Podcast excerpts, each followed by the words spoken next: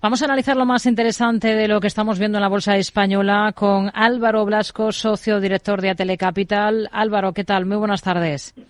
Muy buenas tardes. Bueno, tenemos una jornada positiva para las bolsas a uno y otro lado del Atlántico eh, con el S&P 500 en Estados Unidos, por ejemplo, en subida libre. Una semana que va a estar marcada por ese dato de PCE en Estados Unidos, pero también por varias reuniones de bancos centrales, incluida la del Banco Central Europeo. Eh, pues sí, como, como bien dice, yo creo que son los datos más importantes. Eh, indudablemente este año lo hemos empezado eh, como terminamos el año pasado, es decir, en las manos de las decisiones del, del BCE y de la Reserva Federal Americana, que con sus comentarios ahora mismo los inversores están intentando ver en qué momento pueden producirse esas bajadas de tipos que se esperan para este año y por lo tanto, pues siempre que hay una reunión de una de estas entidades y por supuesto intervención de sus gestores, pues automáticamente hay mucha expectación. Eh, pero vamos, parece en principio que esas bajadas de tipo se producirán en el año, aunque sea en el segundo semestre, y ayudarán a que mejoren todavía más los mercados. Hmm. Hoy tenemos rebotando a Grifols. Esta semana vence el plazo dado por la CNMV para que aclare toda la información requerida en relación a lo destapado por Gotham, aunque según varios medios va a tardar la CNMV en dar su veredicto. Eh, ¿Estos entornos de 8 euros podrían verse como un suelo en Grifols? Pues esperemos que sea un poco un suelo. Digamos que ahora mismo el valor tiene una volatilidad que podría perforar perfectamente eh, hacia abajo esta, esta, esta cifra que estamos comentando, ¿no? Eh, yo creo que, como hemos dicho en otras ocasiones, eh, hay que recuperar la confianza. Recuperar la confianza es bastante complicado en el momento en el momento actual. E indudablemente, yo creo que ahora hay que esperar un poco. primero, a ver que se remita esa información a la CNMV y segundo, ver cuál es la conclusión y análisis de, de esa entidad eh, con la documentación que le mande Grifols. Hmm. Telefónica, tenemos en el punto de mira la compañía, se ha confirmado que ha pasado de tener el 71,81 de su filial alemana, Telefónica Deutschland, a controlar el 93,1%, un incremento de participación que le ha costado 1.483 millones de euros y que ha sido fruto de esa OPA que lanzaba en noviembre sobre la filial. ¿Está en línea con lo que ustedes esperaban? ¿Qué supone este paso para Telefónica? Bueno, yo creo que es un paso más para hacerse con el absoluto control de la compañía, aunque el control, por supuesto, eh, ya lo tiene hace bastante tiempo.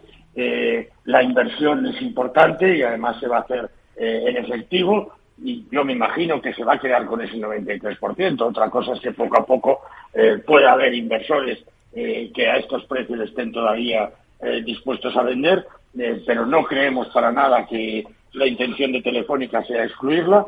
Eh, sino que si en un momento determinado pues tiene una caja más eh, importante todavía de la que ya tiene, pues a lo mejor termina, termina de rematar la operación.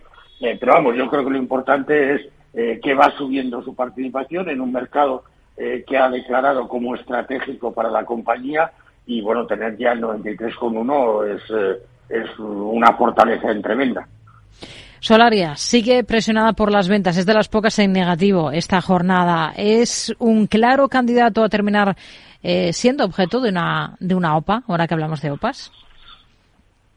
Pues no deberíamos descartarlo. Indudablemente eh, hay una cosa que es absolutamente cierta, es que los mercados privados tienen muchísimo dinero eh, para invertir en estos momentos e indudablemente las fuertes caídas que hemos visto en este sector y en Solaria en particular eh, yo creo que hacen un, candidato, ¿no? A que en algún momento determinado, pues alguien pudiera eh, lanzar una operación sobre la misma. Mm, yo, yo creo, evidentemente, que eh, la compañía ahora mismo está siendo pues muy vapuleada por bajistas, etcétera, y que no refleja la cotización en la valoración real de la empresa. Hmm. ¿Qué otros valores ven ustedes españoles a tiro de OPA?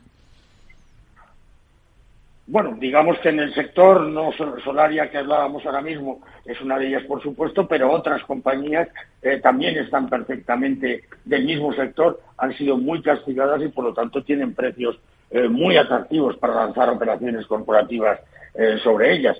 Por otro lado, pues seguimos pensando en ese tema en el que estuvimos del que tuvimos noticias de cargo con Hungría, tampoco habría que descartar que en algún momento pues una operación entre Targo y CAP pudiera producirse.